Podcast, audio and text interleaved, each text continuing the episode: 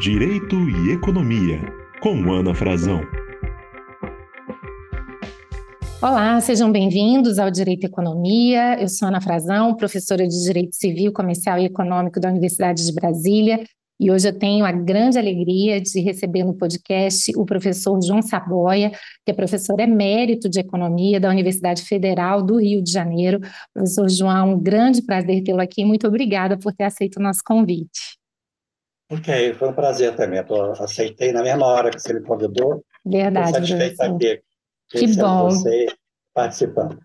Que bom, professor. E eu gostaria de começar lhe perguntando um pouquinho sobre a sua vida profissional. Por que, que o senhor escolheu economia? Dentro da economia, por que, que o senhor escolheu as suas áreas de pesquisa? Que contribuição o senhor pretendeu oferecer com as suas escolhas profissionais? Bem, primeira surpresa para você. Eu não sou economista. Olha eu só. sou engenheiro. Eu sou engenheiro de formação e eu estudei na UFRJ, fiz engenharia, é, engenharia de sistemas.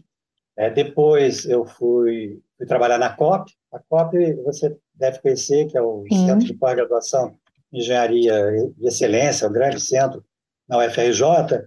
E eles me mandaram para o exterior fazer o doutorado, ainda como engenheiro. E eu fiz, realmente eu fui, fui para eu fui para Berkeley, Universidade da Califórnia em Berkeley, para fazer o doutorado em, em engenharia, né? Uhum. E esse, esse período foi a primeira metade dos anos 70. E a primeira metade dos anos 70 é a coisa que no Brasil estava complicada, né? Você estava em plena ditadura e é, chegava muita informação. Informação que não chegava a, a mim no Brasil, chegava lá. Então, a gente teve muito acesso a informações sobre o que se passava no Brasil, e isso foi me aproximando, quer dizer, foi me trazendo interesse pelo que estava acontecendo aqui. E foi um período também em que estava, é, tinha sido feito o censo de, de 1970, e os primeiros estudos sobre a, a, desigualdade de rendimentos, a comparação dos anos 60 com 70 e a piora da distribuição da renda, eles começaram a aparecer esses estudos, e isso começou a me interessar muito, né? Uhum. Então, é, foi nesse momento que, efetivamente, eu comecei a me voltar cada vez mais para, para a economia, quer dizer, fazendo um doutorado em engenharia. Tanto que, é, na verdade, até quando você faz um doutorado, você tem o major, né, que é quer dizer, aquela parte central do seu curso, e você escolhe minors, onde você se especializa. E aí eu já, já comecei a fazer um minor, naquela época, em econometria, Uhum. quer dizer, técnicas estatísticas muito voltadas para estudo da economia, e eu fiz uma tese de doutorado em, que, que ficou no meio do caminho, foi de aplicação de modelos de séries temporais em, em demografia, em, em, séries de nascimentos e mortes, né, e séries longas, que você estuda modelos de séries temporais, aplicando né, os modelos que estavam aparecendo naquela época é, nessas séries de, de, de, nascimento e morte.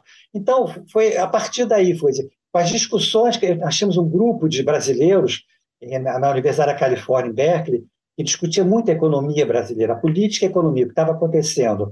E foi esse momento também que foi muito especial, porque foi o momento que começaram a, acontecer as discussões sobre a má distribuição da renda, por que, que isso tinha acontecido, o que estava por trás disso, e aí eu comecei a me envolver.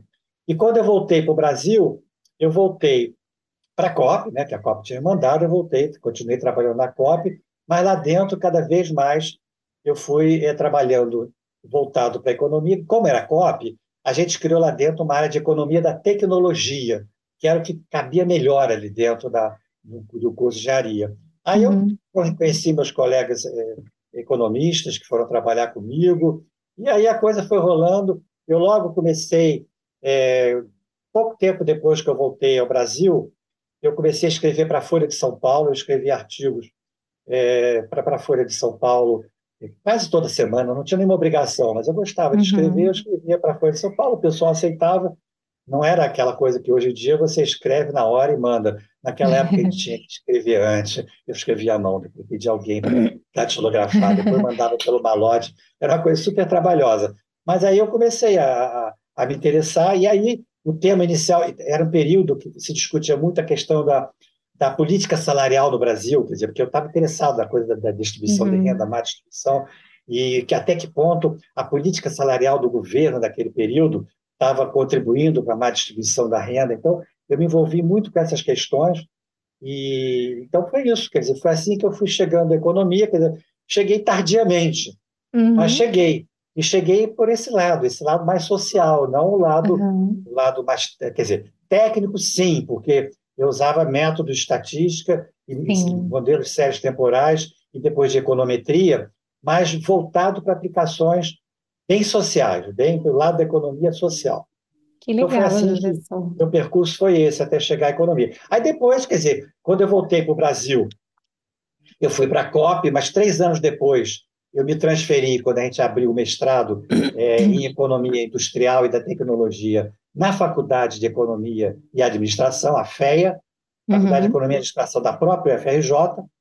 Aí a gente se transferiu, aquele grupo que estava lá se transferiu uhum. para a FEA, a partir da criação de, desse mestrado. Eu fiz concurso, eu já era professor da COP, mas eu fiz concurso, eu fiz questão de fazer concurso para a FEA, é uma maneira uhum. de eu uhum. realmente né, mostrar Sim. que eu estava na área, que eu era da área de economia também, e lá fiquei. Eu fui aos poucos me afastando da COP e cada vez mais vestindo a camisa da economia na faculdade de economia. Depois eu fiz um pós-doc, é, dez anos depois eu fui para a França, fiquei dois anos, e aí estudando economia mesmo, entendeu? Uhum. E foi quando eu, eu, eu me voltei para a área de macroeconomia, né?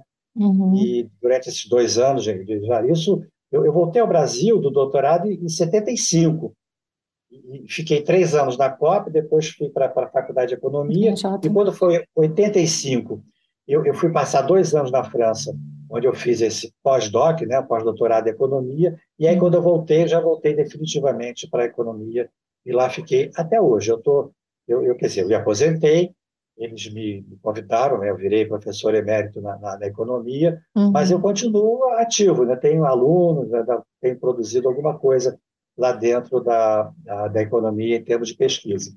Que maravilha, professor. Então, quando o senhor disse que o senhor entrou tarde, isso obviamente não prejudicou em nada essa carreira tão bonita que o senhor construiu na área de economia, né? Afinal de contas, se tornou professor titular, professor emérito, ou seja, grandes honrarias e que a gente sabe que são para realmente poucos e aqueles que se dedicam muito. E muito interessante também ouvir essa história, porque mostra que às vezes essas vocações elas vão surgindo no próprio caminhar, né, professor? A vida não tem todo esse planejamento, né? Mas, Ana, eu sempre brinco com o pessoal, diz o seguinte, é, engenheiro pode virar economista, mas o percurso de economista virar engenheiro aí é complicado. É, mais, é um pouco mais difícil. Né? É, com certeza, professor. E falando um pouquinho, então, sobre as suas áreas, é muito interessante que o senhor disse que sempre gostou dessa dimensão mais social da economia, ainda que juntando com metodologias sofisticadas, como econometria, e a questão da desigualdade. Qual a experiência que o senhor tem a respeito desse assunto, principalmente no Brasil? De fato, é, é, como é que esse problema está tão arraigado? Por que a gente tem tão, tanta dificuldade em superar isso? E, e por que, que, de certa forma, isso vem comprometendo hoje até mesmo o crescimento econômico, né? Bem, como eu falei agora, antes, foi a má distribuição de renda no Brasil o principal fator que talvez tenha me levado para estudar economia. E vendo agora, quer dizer, são 50 anos depois, quer dizer, isso foi anos 70, e agora estamos nos anos 20 do século seguinte. Quer dizer, 50 anos depois, a distribuição da renda continua um tema, um tema central uhum. na economia.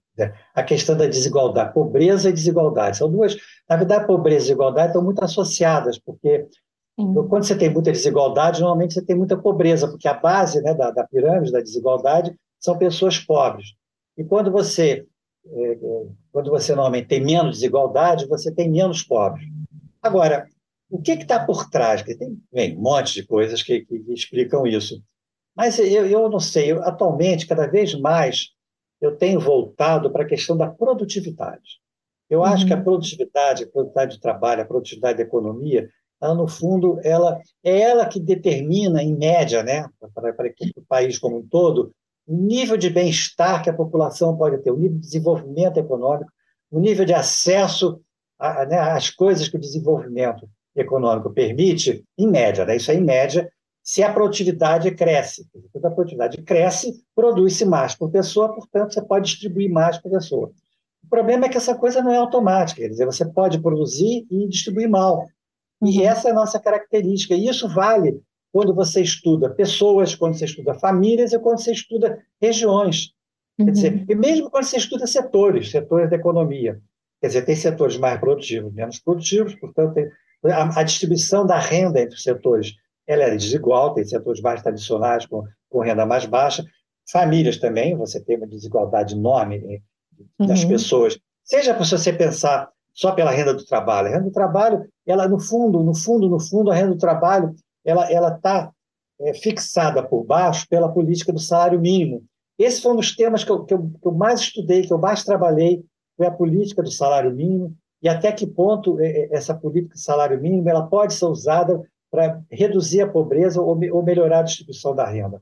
E a uhum. gente teve um período, quer dizer, especialmente o período que começa ainda, para ser justo, começa ainda é, no Fernando Henrique, né, no, no governo Fernando Henrique, mas que aí ele, ele, ele se desenvolve com, com, mais intensidade no governo Lula, de uma melhora do salário mínimo. Inclusive, o Lula, no último debate, ele falou sobre os 70 e tantos por cento de aumento do salário mínimo teve uhum. no governo dele. É claro que se você tem uma política que beneficia o salário mínimo, que, que aumenta a base né, da, da, da remuneração salarial, isso favorece a distribuição da renda, isso favorece a redução da pobreza. Então, tem políticas que podem ser desenvolvidas que você, é, você melhora esse aspecto. E tem um outro lado que indiretamente você pode melhorar a distribuição da renda, é por política tributária, política de, de redistribuição a, a, a, partir dos tributos. Quer dizer, uhum. nós temos uma, uma, uma, política tributária no país que ela é, muito, ela, ela é muito perversa em relação aos mais pobres. É Quer dizer, tem toda essa discussão que você tem muito, em vez de você ter mais impostos diretos, você tem uma grande, um grande número, uma grande quantidade, um grande volume de impostos indiretos que atinge todo mundo. Se você conseguir mudar um pouco isso aí, você consegue é, resolver não pela renda direta na mão das pessoas, mas o indireto, entendeu? Quer dizer, uhum. não tira tanto das pessoas mais pobres quando elas pagam os impostos. Uhum. Tira mais de quem está em cima, que tem condições. Isso é uma forma indireta de melhorar a distribuição da renda uhum. e que a gente tem uma dificuldade enorme. Você veja, você tem várias propostas de, de reforma tributária que não conseguem andar. Quer dizer, uhum isso não é só do governo Bolsonaro, também você teve dificuldades nos governos anteriores. Quer dizer, Sim. é uma dificuldade nossa, entendeu, de resolver esse tipo de problema. Mas eu acho que, no, no fundo, o pano de fundo é a produtividade. A produtividade é, do, do, trabalho no Brasil é baixíssima comparativamente com o mundo e também comparativamente com, com países latino-americanos. o nosso nível de produtividade é baixo. E pior do que isso, ele tem crescido muito pouco nos últimos anos. Quer dizer, uhum. praticamente essa última década agora, você não teve crescimento nenhum, a produtividade está tá, tá estável, uma linha horizontal. No passado você teve algum crescimento, mas também não foi muito grande. Então, você tem essas dificuldades. Quer dizer, para você, se você tiver mais produto, mais renda para distribuir, é muito melhor, é mais fácil do que se você está com, né, com crescimento mínimo. Você veja, nós uhum. estamos com crescimento, não está zero esse ano, é. mas a gente teve a Covid, caiu muito, depois cresce um pouquinho, coisa e tal. Uhum. Se você pegar a década inteira, as últimas, as últimas duas décadas, foi um crescimento pífio, né? E, portanto, Sim. isso é muito difícil você melhorar a desigualdade de rendimentos dessa maneira, entendeu? E, e, ao mesmo tempo é um ciclo vicioso, né, professor? Porque quanto mais desigual e pobre é um país, menos educação uma parte substancial da população ah, recebe e, consequentemente, não. não. tem como aumentar a produtividade, né? Não, exatamente. Eu não falei, mas obviamente que é, tem o lado né, tecnológico, você tem que Sim. estar com as, os equipamentos de ponta melhores, etc., mas você tem que ter uma população educada, entendeu? Uhum. E, e, e a educação também sabe? Você, de repente, você tem uma educação ainda muito antiga, muito, muito acadêmica, entendeu? Uhum. Tudo bem, educação acadêmica é importante, mas não é só isso. Você tem que, você tem que ser pragmático também, entendeu? Você tem uma, uma coisa que, recentemente, quer dizer, talvez já a partir do governo Lula, você, você teve um incentivo para as escolas técnicas, por exemplo. Uhum. Escola técnica é uma coisa muito importante, porque você talvez com menos tempo, nem, a população tem que ir toda para a universidade. Para quê? Por que, que todo mundo tem que ser uhum. universitário? Você não precisa. tem muita gente que não quer, que não tem interesse, não tem vontade, que quer começar a trabalhar mais uhum. cedo, mas ele tem que entrar bem preparado. E, de repente, uma boa escola técnica de segundo grau, você cria, é, você dá condições para a pessoa entrar no mercado de trabalho bem, ganhando bem, sendo produtivo. E um exemplo uhum. disso é a própria Alemanha. A Alemanha é o país mais desenvolvido da Europa e ela dá muita ênfase a, a, ao ensino técnico, uhum. entendeu? Que não precisa ser universitário, de repente, dois anos de universidade, ou que uhum. seja. E, e, aqui no Brasil, a, é, a, gente, tudo bem, se você for olhar, né? o número de anos de escolaridade da população brasileira cresceu muito. Uhum. Mas e a uhum. qualidade né, dessas, dessa, dessas escolas? Como é que está isso? É isso. Então, isso a, é gente vê, é, a gente vê os nossos alunos no ensino médio, analfabetos funcionais, né, com péssimas notas em matemática, quantos alunos também em cursos superiores que, enfim, dão diploma, mas que obviamente não dão a formação respectiva, e assim andamos, né, professor? Agora, tem um ponto do seu discurso que me chama atenção particularmente, que é essa questão do salário mínimo, porque aqui a gente entra numa discussão de teoria econômica muito interessante, né? Não sei é, qual é a sua visão sobre esse assunto, mas parece que às vezes no Brasil a gente, principalmente atualmente, quer incorporar mais os ideais neoliberais do que até mesmo já o fizeram Estados Unidos e Reino Unido, né? Então aquela ideia de que qualquer regulação do mercado de trabalho prejudica a oferta de emprego, então que o salário mínimo na verdade é prejudicial para o trabalhador. E, e, esse é um assunto em voga, né? O ano passado ganharam o Prêmio Nobel de Economia economistas que, dentro dos seus experimentos, mostraram que, inclusive, isso é uma correlação inexistente, né? A gente não pode dizer que o aumento do salário mínimo leva a uma redução da oferta. E, e, hoje eu percebo que também há muita discussão mostrando o efeito multiplicador do aumento do poder aquisitivo, né, aumento de demanda. Como é que você vê essa situação, professor? Por que é tão difícil no Brasil a gente superar, às vezes, essas falsas é, constatações que vêm de uma teoria econômica que talvez já esteja ultrapassada? Pois é, esse, esse discurso é muito comum, né? Quer dizer, se você aumentar o salário, as empresas vão deixar é, de contratar, vão contratar menos, vão despedir as pessoas, etc. Isso seria verdade se você tivesse um nível de salário mínimo muito alto.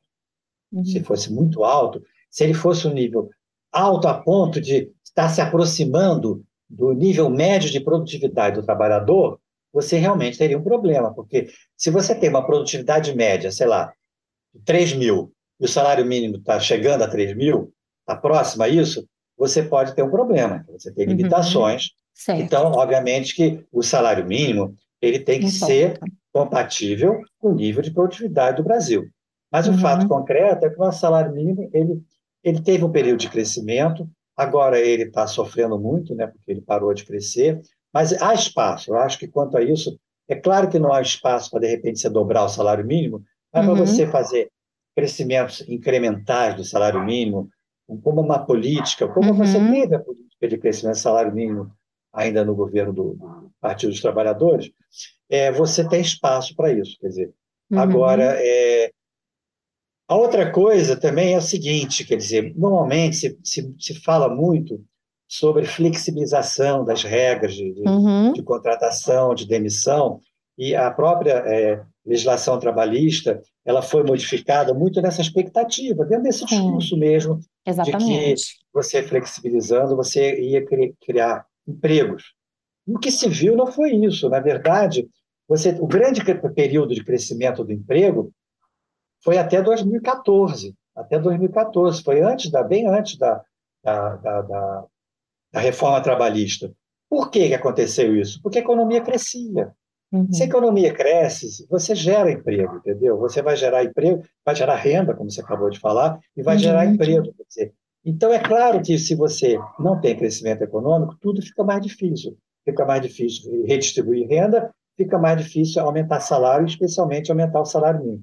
Mas eu, eu quer dizer, eu dou sempre esse contra-exemplo. Se você pegar e ver o que aconteceu com a economia brasileira até 2014, você teve um período espetacular em que você teve geração de emprego, você teve redução da informalidade, grande, grande crescimento de empregos formais com carteira assinada, e junto com isso você teve crescimento da renda média, e uhum. obviamente beneficiado pelo crescimento do salário mínimo. Ou seja, eu quero dizer o seguinte, você pode ter um, um ciclo positivo que todas as coisas vão acontecendo juntas.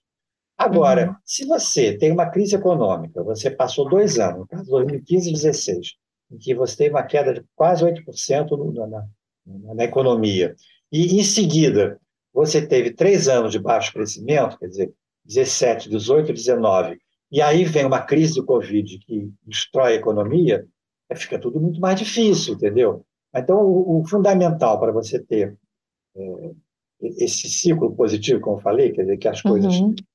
vão juntas, é realmente você conseguir criar condições para a retomada do crescimento da economia. É uhum. isso que está por trás. E então, nesse sentido, professor, conseguir... programas assistenciais eles ocupam, porque às vezes quando o país está nessa conjuntura é muito difícil saber o que fazer primeiro, né? E, e às vezes estrangular a, a, a financeiramente uma parte expressiva da população pode também ser bem complicado. Daí todas essas discussões que a gente tem visto hoje sobre os auxílios, renda universal, uma ideia de que, bom, vamos assegurar a demanda, porque pelo menos com isso a gente teria um estímulo mais constante ao crescimento. O senhor é, apoia essas ideias? Não, não. Vamos lá, vamos lá. Só que antes eu queria só é, tinha uma última questão do salário mínimo que eu acabei não falando certo. e que é, é eu, eu queria dizer o seguinte: a questão do crescimento do salário mínimo não é por conta de que ele está alto e o mercado não conseguiria absorver crescimentos reais do salário mínimo. É muito mais pelo lado do papel do salário mínimo nas contas públicas. Por uhum. quê? Porque o salário mínimo acaba sendo o piso da Previdência. Sim. E o piso da Previdência é o salário mínimo e, portanto, o aumento do salário mínimo pesa sobre as contas públicas e é, é, é, esse acaba sendo o elemento que, de uma certa maneira, é, limita um pouco o crescimento do salário mínimo. É muito mais por esse uhum. lado do que pelo lado econômico, estrito senso. Bem, então, só para completar o que eu tinha falado. Agora, em relação aos benefícios, eu sou amplamente favorável, porque é uma questão assim emergencial. Uhum. Quer dizer, se você não está conseguindo gerar emprego e renda para as pessoas, por várias razões, especialmente porque a economia está crescendo pouco, você tem que dar um jeito de dessas pessoas sobreviverem. As pessoas têm que, têm que comer, elas têm que ter o um mínimo de sobrevivência garantida. Então, uhum. eu acho que esses programas, isso é, é diferente do, do programa de, de, renda mínima, renda de cidadania universal do, do Eduardo Suplicy. Sim. Isso é, outra, isso é uma questão mais filosófica, é separada. Eu estou dizendo em relação aos nossos programas Bolsa Família, que agora virou, quer dizer, inclusive de uma maneira bem distorcida, o Auxílio Brasil.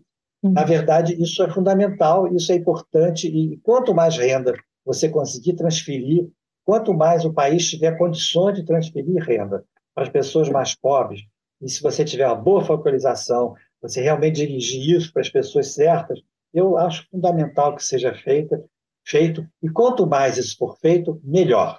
Mas a gente tem que entender que isso deve ser uma coisa para um determinado período e na expectativa, criando condições, né? até porque o fato de você botar renda na mão dessas pessoas, isso vira demanda na, na, na economia e vira crescimento econômico. Então, mas isso aí tem que ser olhado como uma política é, de curto prazo, uma política emergencial, uma política uhum. que deve ter essa amplitude que está tendo agora, na medida em que a população está passando dificuldade por falta de crescimento.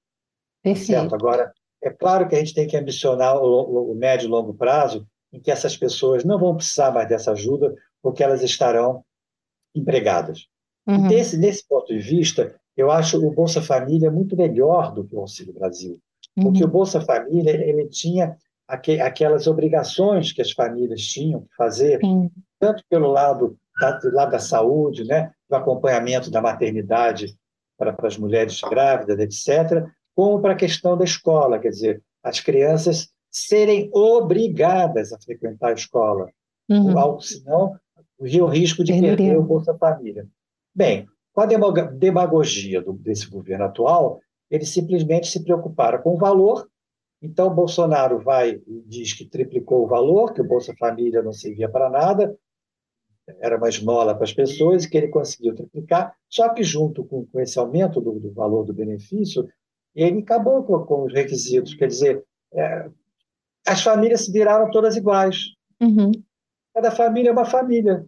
Uhum. E, gente, não é. As famílias são completamente diferentes. Uhum. E o Bolsa Família tinha exatamente essa vantagem de olhar para as características da família, botava um pouquinho mais de dinheiro para famílias com crianças, com adolescentes, e obrigava as crianças a irem para a escola. Ou seja, com a perspectiva de que essas crianças, quando fossem entrar no mercado de trabalho daqui a 10, 15 anos, elas entrariam no nível de, de, educação mais alto e, portanto, de produtividade também mais alto, seriam absorvidas com mais facilidade no mercado de trabalho, ganhando mais do que seus uhum. pais. Então, ela tinha essa, essa visão, quer dizer, que era, é, era, eu acho, correta, claro, porque essas crianças no futuro, se elas realmente fossem beneficiadas pelo, pelo Bolsa Família, elas não iam precisar, quando fossem adultas, de Bolsa Família para elas, porque elas já estariam inseridas no mercado de trabalho é, de uma maneira mais favorável que seus pais. Então, uhum. é, é, assim que eu vejo esse tipo de programa. Mas no momento em que você está cheio de gente com dificuldades né, é, uhum. alimentares e Sim. Que, muita gente passou literalmente fome. Sim, o Brasil voltando ao mapa da fome, né?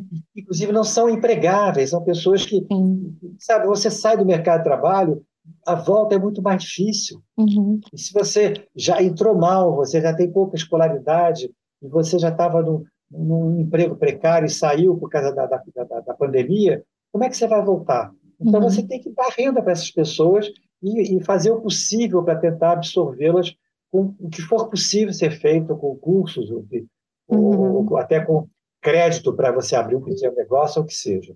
Uhum. Maravilha, professor. E agora eu vou querer explorar um pouco mais as suas pesquisas recentes, né? Queria começar falando um pouquinho do índice de miséria e desigualdades regionais. Queria que o senhor nos explicasse primeiro o que é, que é esse índice e por que que o senhor o considera insuficiente e tentou ampliá-lo, né? melhorá-lo com outras variáveis, o que vem se refletindo no seu trabalho atual. Olha, o índice miséria mesmo, o índice de miséria, é, é, é uma criação do Arthur Okun, Ockham, que é um economista norte-americano é, que é, propôs esse índice. Uhum. Ele, embora se chame índice de miséria, na verdade não tem nenhuma medida de miséria dentro dele. Ele é simplesmente a soma de duas taxas, taxa de inflação e taxa de desemprego. Uhum. Ele, ele, ele, na verdade, na cabeça do, do Ocon estava a ideia da curva de Phillips, que é uma curva que os economistas gostam, né, estudam, em que você tem uma associação inversa entre inflação e desemprego, ou seja, você costuma ter mais inflação com menos desemprego ou menos inflação com mais desemprego. Quer dizer, normalmente, quando o desemprego cresce muito, a inflação tende a cair, e quando o desemprego cai muito, a inflação tende a crescer. Então, é como se fosse uma curva, né, com esse formato, em que você pode correr em cima dela ou você pode deslocar ela. Então, uhum. você pode ter, por exemplo, imagine que você tem um país com 10% de desemprego e com 5% de inflação. Então, essa taxa seria 15%. Agora, o outro, imagine esse país em outro momento, com 15% agora de desemprego e 10% de inflação. Então, a soma das duas taxas deu 25%. Uhum. Então, é uma taxa muito mais alta que a outra. Então, esse país está uhum. numa situação pior. Então, é, é, nesse sentido que ele chamou de índice de miséria. Quer uhum. dizer, é, se a inflação está alta e o desemprego está alto, significa que a situação de bem-estar da população está tá pior. Então, Sim. é uma miséria, a situação está ruim, está miserável, né? nesse uhum. sentido. Só que a gente achou, quer dizer, ali no caso, sou eu e meus colegas, o João Alac, que é um colega que, trabalha, que tem trabalhado comigo, o outro também, o, o François Roubaud, que é um colega francês que está aqui com a gente também, a gente pensou assim, por que não ampliar isso? Nós temos dados é, no Brasil que, de repente, a gente podia incorporar esse índice e, de repente, dar uma ideia melhor do bem-estar da população. E a gente resolveu incorporar coisas, por exemplo, como peraí, o índice de miséria, mas não tem nenhuma medida de renda.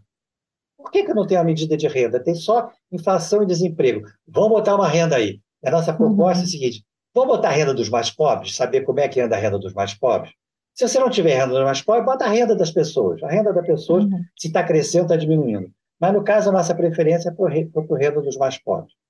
Outra medida que a gente pensou é o seguinte: será que de, taxa de desemprego conta tudo? Será que a gente não pode usar um índice que o, que o IBGE calcula, que é mais amplo, que é subutilização da, da, da mão de obra? E aí você inclui, além do desemprego, a, a, o desalento, as pessoas que pararam de procurar porque uhum. não estavam encontrando, ou pessoas que gostariam de trabalhar mais horas, que não trabalham poucas horas. E aí o, o IBGE criou essa taxa de, de subutilização da mão de obra. E a gente uhum. deu preferência a essa taxa em vez da taxa é, de, de, desemprego, que é uhum. famosa, né? Uhum. E uma outra medida que a gente falou, que a gente colocou, foi a seguinte: a gente começou a acompanhar a questão do endividamento da população, por sinal, uma questão que está na ordem do dia agora, que a gente vai uhum. conversar mais tarde, que é o seguinte: o, o, o, o, endividamento das pessoas e a inadimplência das pessoas vem crescendo assim muito ao longo do governo Bolsonaro. Então, a gente uhum. falou, bem, gente, se a inadimplência está crescendo, as dificuldades estão crescendo, o índice de miséria está piorando. E a gente começou a tentar colocar, é, e além disso, a gente tentou colocar a medida de desigualdade também, além da, da, da, da, da renda, da, da pobreza, para medir pobreza, uhum. renda, a gente falou, vamos botar desigualdade também. E a gente propôs usar esses cinco índices.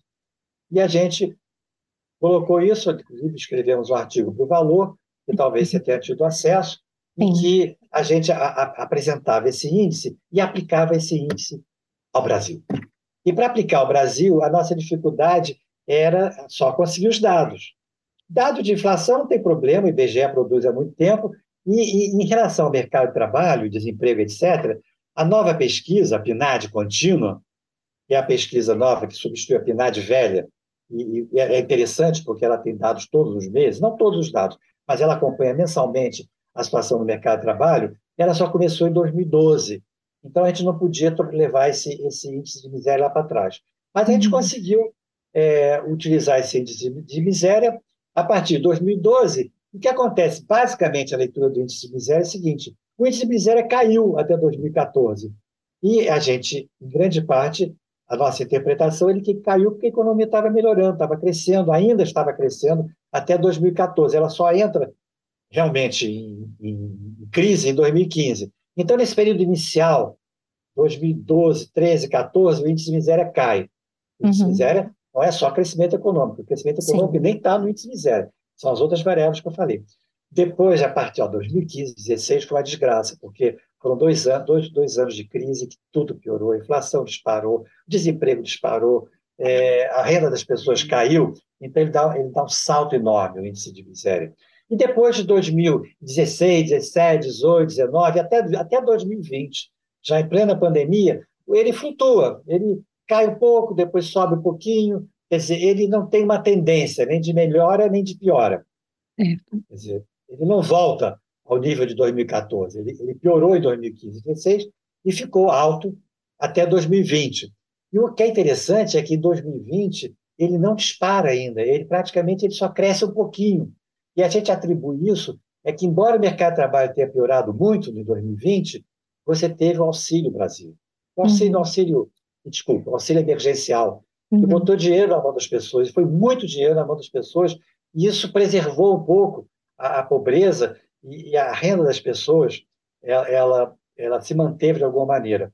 Mas quando foi 2021, foi uma desgraça. 2021, realmente, o índice de miséria dispara, ele salta, ele atinge o ponto mais alto que a gente bem, atribui a esse conjunto de, de variáveis, e o próprio fato de que o auxílio emergencial passou a grande parte do ano sem, sem ser aplicado. Ele acabou, uhum. ele acabou, ele só voltou uhum. a ser criado no finalzinho de 2021. Então, uhum. isso contribuiu muito para a piora do mercado de trabalho, para a renda das pessoas que caiu, e, portanto, é, o índice de miséria cresce muito, e a gente diz, portanto, que o bem-estar da população como um todo teria piorado muito em 2021, uhum e menos em 2020.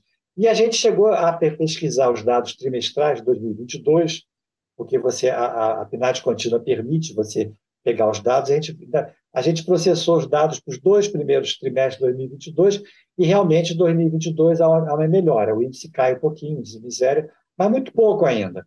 A gente não tem o segundo, semestre, obviamente, mas a minha expectativa é que esse índice tenha, vai cair quando terminar aqui o terceiro trimestre por conta uhum. da, das mágicas que foram feitas agora nessa uhum. PEC das bondades, ou PEC Kamikaze, que né, fez, uma festa aí, uhum. e aí vai cair de uma maneira, na minha opinião, artificial. Sim. Então, mas a gente, bem, aí só, só mais tarde a gente vai saber. Mas de que maneira o índice de miséria foi isso? Foi tentar ampliar a partir de uma ideia muito simples, ainda uhum. do século passado, e ampliar com as nossas medidas e ver até que ponto a gente podia ver isso aqui. E o grande interesse agora, em termos de desigualdade, é que a gente aplicou o índice de miséria por regiões, por, por, uhum. pelos estados brasileiros. Entendeu? Era isso que eu ia perguntar agora, né? Uhum. Pois é.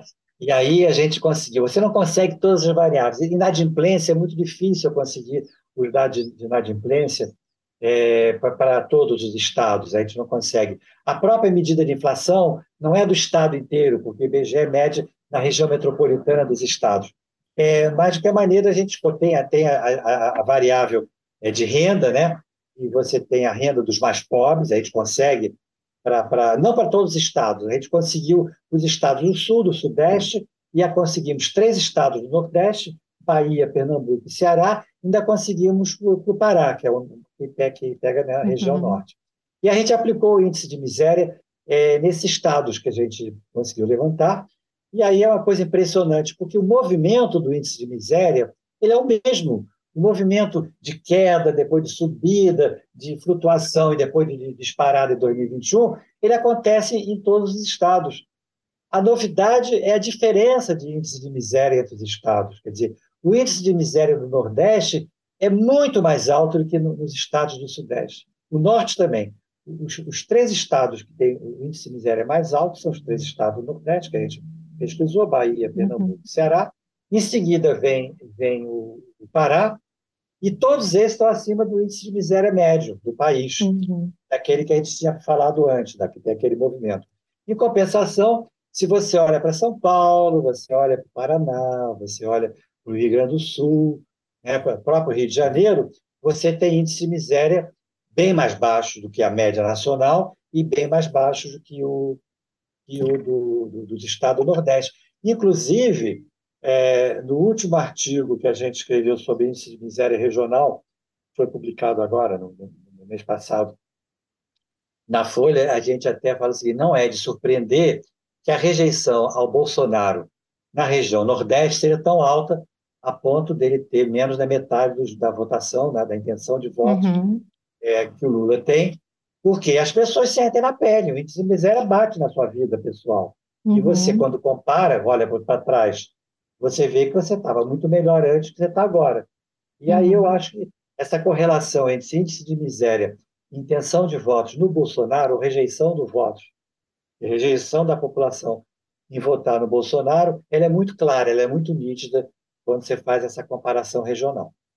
Uhum. E, e, realmente faz todo sentido essas associações que o senhor menciona, não é, professor? E além disso, o senhor podia falar um pouquinho de uma outra pesquisa sua, também que mostra implicações políticas, né, de, de, de várias dessas questões que nós estamos discutindo, ou seja, é, o projeto em que o senhor mostra a, a correlação entre a, a votação do Bolsonaro no primeiro turno e o percentual de, de, de contaminação é, por Covid, não é isso? É, quer dizer, na verdade, esse foi, foi, um estudo grande que a gente fez, e esse com a participação intensa do, do, do, do François Roubaud e da Mireille Razafin, Razafin Dracoto, que ela é também francesa, de origem é, de Madagascar, e eles estão já desde 2020 tá trabalhando com a gente na UFRJ, é, e então é, nós fizemos uma associação, mas não é uma simples associação, porque é um modelo econométrico uhum. bem complicado, tipo, né? Os economistas gostam, mas é importante que ele fosse tivesse essa característica, porque não é apenas você correlacionar voto do Bolsonaro e mortes por Covid. Sim. Na verdade, a gente eh, trabalhou com todos os municípios do país, 5.570. Em cada município, a gente tinha ah, informações sobre características da população, se era a população mais pobre, mais rica, se era a população branca, se era a população preta, parda, se eram pessoas, homens mais mulheres, se você tinha mais informalidade no mercado de trabalho. Então, se tinha mais hospital, menos hospital, mais médicos. A gente uhum. fez um. Olha, a quantidade de, de, de, dados que tem nesse modelo, assim, da ordem de milhões, entendeu? Porque são, são 5.560 municípios, acompanhando ao longo do tempo é, esses municípios é, e, a, e, a, partir, a partir de, da votação que Bolsonaro teve nesses municípios no primeiro turno. E a gente uhum. fez questão de colocar o primeiro turno, que é onde as pessoas que votaram no Bolsonaro é, mais consideravam ele, né, o seu exemplo como político, a ponto uhum. de, de votarem já no primeiro turno. E a gente procurou associar é, essa votação, a partir desse modelo, uhum. com as, a doença, com a, a Covid, tanto medida com o número de casos proporcionalmente à população e com uhum. o número de mortes por Covid é, ao longo do tempo.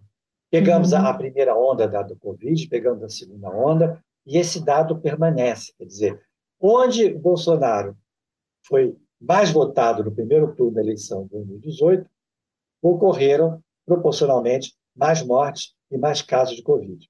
Ou seja, o nosso argumento é que seria o efeito demonstração do próprio Bolsonaro, seu exemplo, né? exemplo anti-vacina, exemplo é, não ficar em casa, uhum. exemplo, usar medicamentos que não serviam para nada, e a população que gosta, gostava dele poderia estar se comportando seguindo o exemplo que ele estava dando.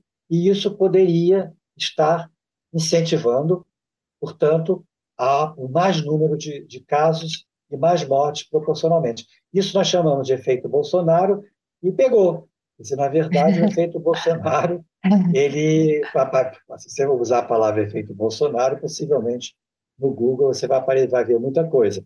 Mas esse efeito Bolsonaro foi inicialmente criado é, a partir do, do, da experiência, do mau exemplo dele para a população, uhum. que poderia estar influenciando ah, os casos e mortes por Covid ao longo da pandemia.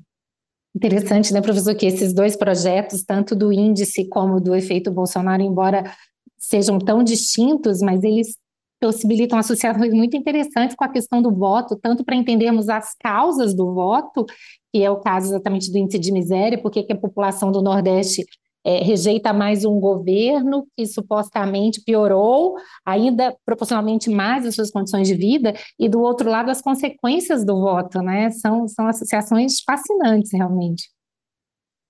Concordo, eu gosto também. É uma área que a gente gosta de mexer.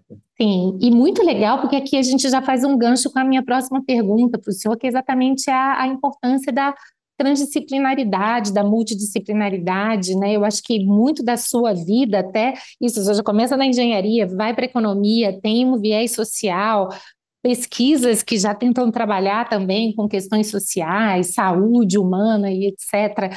Qual é realmente a importância da, da, transdisciplinaridade, da multidisciplinaridade, interdisciplinaridade, enfim, são vários termos, né, mas todos eles chamam atenção em alguma medida para a necessidade da gente sair da nossa caixinha, dialogar com outras áreas do saber. Como é que o senhor vê isso, professor? Olha, eu vou falar pelo lado da economia, depois vamos ampliando isso aí, quer dizer, tá. a verdade é a seguinte, a economia, antes de mais nada, é faz parte das ciências sociais, uhum. embora tenha gente que não que torce o nariz para isso, mas no fundo, a gente está trabalhando com as pessoas, entendeu? Quer tá transformá-la numa que... física, né, professor? É? Quer transformá-la quase que numa física, né? Pois uma é. ciência então, natural. Eu acho exata. que é isso. Então, a gente tem que olhar para isso, quer dizer. Em segundo lugar, eu acho que também, dentro da economia, essa, essa visão de você só usar modelagem matemática para estudar economia, quer dizer, e contrapor, contrapor isso ao outro lado, de pessoas que desqualificam a estatística e a matemática dentro da economia, eu acho erro dos dois lados. Sim. Entendeu? Quer dizer, eu acho que os modelos ajudam. Olha, nós fizemos um modelo econométrico do tamanho do bonde para fazer esse estudo que acabamos de conversar. Então, Sim. tem um papel grande, quer dizer. É claro que você não pode ficar exclusivamente nos modelos e achar que se explica tudo por modelos. Eu acho que você tem que saber transitar dentro uhum. da economia ou das outras áreas, quer dizer, não é só economia, tá? A área de saúde também, que a gente acabou tendo que se aproximar da área de uhum. saúde por conta da pandemia, também usam muito a modelagem, os modelos estatísticos, uhum. né? A própria política, quer dizer, agora estão querendo desqualificar as políticas de intenção de votos, que é um absurdo, quer dizer, são técnicas estatísticas, de, sabe, testadíssimas, são testas técnicas muito boas, que realmente é, é, é, surpreendente, né, quando você vê uma pesquisa feita no Brasil com duas mil pessoas, às vezes três mil, ou mesmo cinco mil pessoas, e que você consegue dizer qual é o percentual de pessoas que vai votar no fulano, no ciclano, no beltrano, é uma coisa que surpreende, é fantástico. Inclusive, diz, olha, com um errinho de apenas dois pontos percentuais, dois para lá, dois para cá, e com 95% de probabilidade não vai fugir disso. Quer dizer, uhum. ou é dois para lá, ou dois para cá, ou está ali no centro.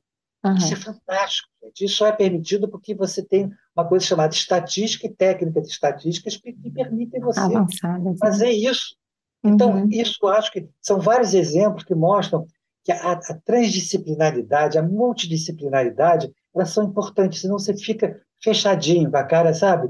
Viesado, uhum. olhando só para uma coisa ali, o seu umbigo, e achando uhum. que está fazendo ciência. E, de repente, você não está uhum. enxergando nada além da, sabe, de, de um detalhezinho da economia ou do que seja das outras ciências, uhum. que você fica bitolado por uma visão muito estreita. Então, eu concordo totalmente. É, é, é, eu acho que a nossa visão dentro do Estudo de Economia é, é bastante é nesse né? sentido. Uhum. Quer dizer, claro, depende da pessoa, e no trabalho que eu, que eu faço, e que meus colegas mais próximos temos feito, a gente tem muita preocupação com isso. Que bom, professor. E economia e direito?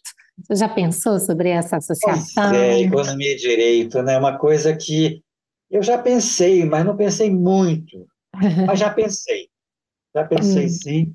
Vamos conversar um pouquinho de economia e direito, um pouquinho que eu acho que eu tenho condições de falar. Bem, primeiro, a, a minha maior proximidade com o direito é porque eu tenho uma filha advogada. Opa! Então, dizer, a filha advogada sempre é um tema, né? Conversar com ela é, sobre, sobre direito. Mas, na verdade, quer dizer, eu, eu sempre eu vi, quer dizer, lá no passado, né?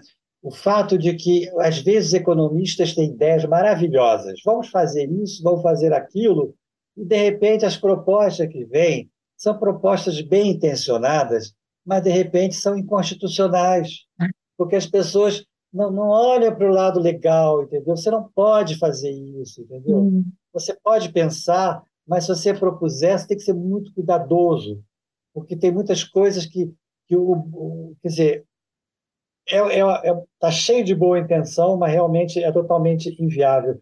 E se você conhecesse mais o direito, você não cairia nesse, nesse tipo de erro. Mas eu acho que o outro lado também é, entendeu? Quer dizer, eu acho que quando você faz uma lei, uma legislação, né, você, de repente, você, você propõe regras que acabam, em termos econômicos, elas podem se tornar. Estou falando pelo lado que eu, que eu entendo, quer dizer, sim, pelo lado econômico, né? uhum. pelo outro lado da, do direito. Quer dizer, que de repente elas são inviáveis, porque de repente são coisas que, se forem feitas e forem é, seguidas tá, segundo aquela lei, elas uhum. de repente não cabem no orçamento, elas não podem uhum. ser feitas porque você não vai ter recursos suficientes para, de repente, é, dar aquele benefício que foi definido por uma determinada legislação. Então, eu acho uhum. que tem idas e voltas. E, e que eu acho que, quer dizer, no curso de, de, de economia tem uma, uma, tem uma matériazinha michuruca, quer dizer, michuruca, eu não posso falar que é michuruca, mas é. que ela, é, ela, ela não é michuruca de jeito nenhum. Ela é uma matéria importante, mas que, que acaba os, os alunos de economia dão menos importância para essa, uhum. para essa, é, essa, essa disciplina que a gente chama de instituições de direito. São essa, uhum. essa, essa matéria. E, e, direito eu não sei exatamente quanto. A mesma coisa, tem, professor. Costuma ter lá também uma introdução uma à economia. E que às vezes ninguém valoriza. economia. Exatamente. Pois é. Naquele é. âmbito da faculdade, às vezes é aquele mestrando que vai assumir, como não é para alunos né, do público-alvo, já não, não prepara com aquele mesmo cuidado. Claro que há honrosas exceções, mas normalmente são disciplinas que não são muito valorizadas nem para quem oferta e nem para o aluno que está assistindo, né? Esse é um pois ponto é. que eu acho que se replica. Mas isso poderia ser, se a gente conseguisse fazer um esforço maior para mudar Sim. essa perspectiva, né, inclusive é. colocando nossos melhores professores para essas matérias, eu acho que a gente poderia fazer uma, né, uma interseção maior. Ou, de repente, mais. Você poderia, de repente, você ter uma obrigatória, mas oferecer algumas eletivas na, na área de direito econômico, uhum. os alunos de economia. Sim ou vice-versa para os alunos de direito, eu acho que seria é, ser muito, muito, muito saudável é, uhum. é, para evitar é, esse desconhecimento, essa ignorância de parte a parte do, do, dos nossos alunos pelos dois lados. é claro que uma pós, uma pós-graduação pode corrigir Sim. isso, pode compensar, mas nem todo mundo né, poderá se dar o luxo de fazer uma pós-graduação é. é. que você tenha uma interseção maior das, das duas é. disciplinas.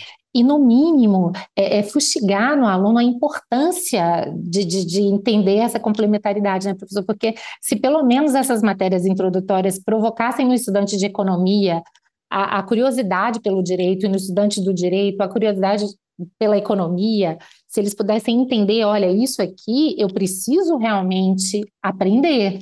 Se eu não aprender agora na graduação, certamente eu vou ter que correr atrás depois. Eu acho que só isso já seria suficiente, né? Mas às vezes os profissionais são formados dentro daquela visão modular, basta que eu saiba disso, a partir daí eu estou na minha zona de conforto e sigo, né? Isso é bem preocupante, é. né? Concordo totalmente, mas isso é, isso é um trabalho que tem que ser feito dentro das respectivas escolas. Com certeza, professor. E essa é uma das razões desse podcast, por isso tenha certeza que ele também é muito ouvido por alunos de direito, né? A gente sempre espera que, de alguma maneira, esse podcast supra um pouco disso, né? E pelo menos aguce aí a curiosidade dos nossos alunos. E, professor, eu tenho uma última pergunta para lhe fazer, que seria hum. exatamente a, a, se o senhor tivesse algum conselho, alguma orientação para um estudante de economia ou de direito que quer se engajar um pouco mais nessas discussões, é, que se interessa pelos mesmos assuntos que o senhor, qual seria então esse conselho, essa orientação?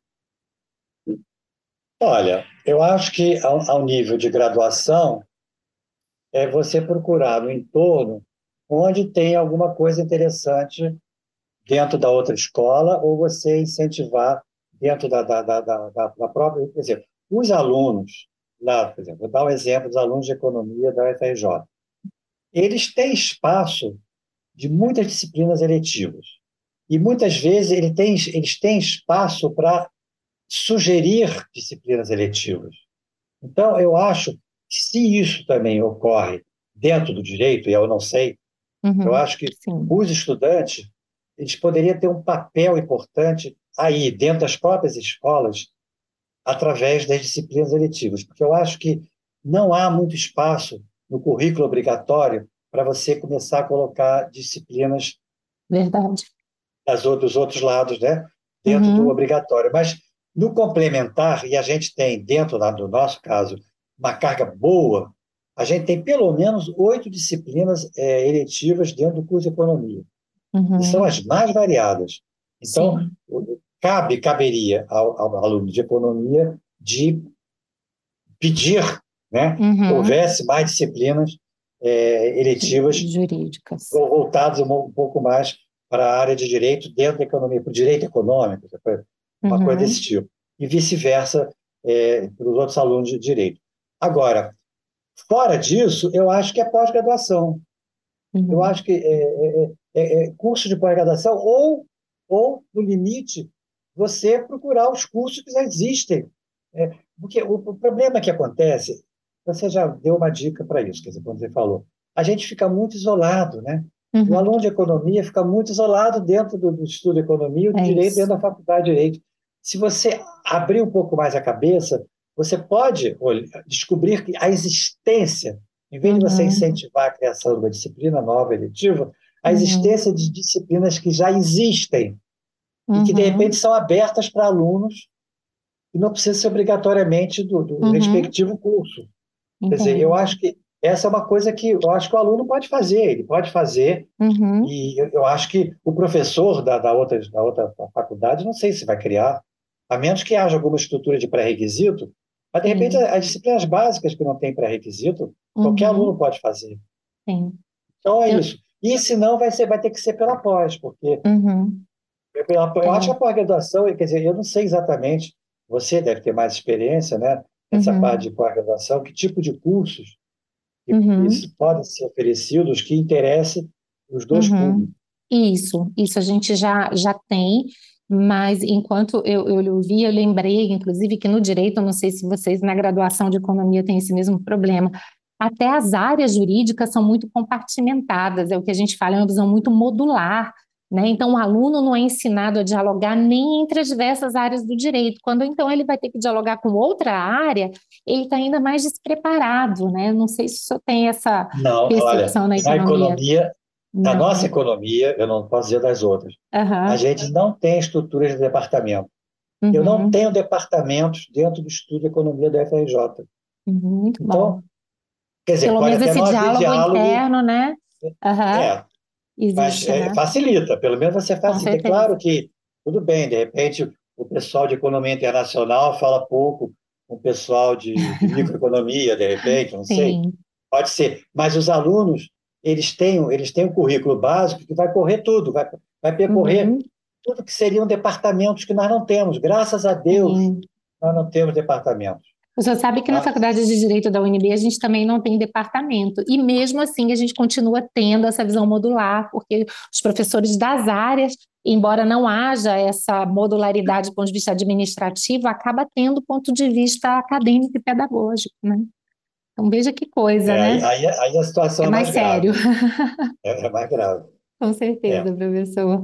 Mas olha, professor, foi uma grande alegria ter essa oportunidade aqui de lhe ouvir sobre tantos assuntos tão interessantes. Muito obrigada pelo seu tempo e continue aí produzindo é, assuntos e pesquisas tão interessantes. Continuamos aqui acompanhando o seu belo trabalho. Muito obrigada.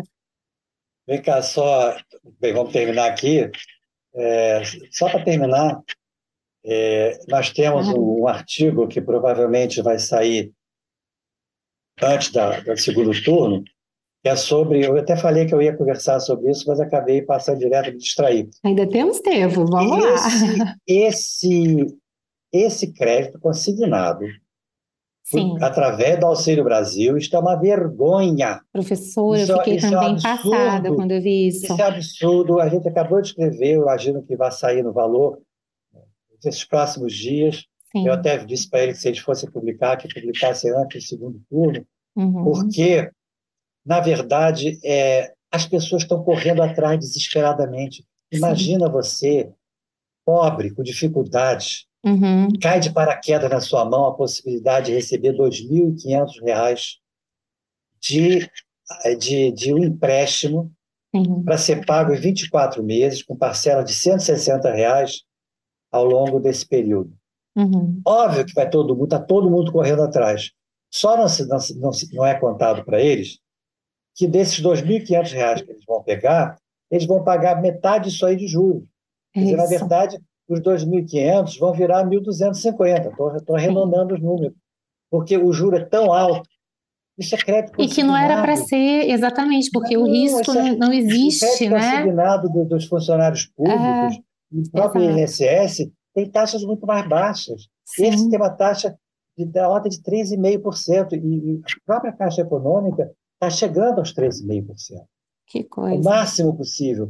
E, portanto, você vai receber 2.500, vai pagar de volta 2.500, mais 1.250. O líquido seu, no final dos 24 meses, é metade, quer dizer, e com isso você vai, vai, vai ter é. disponível nos 24 meses muito menos do que você imaginaria.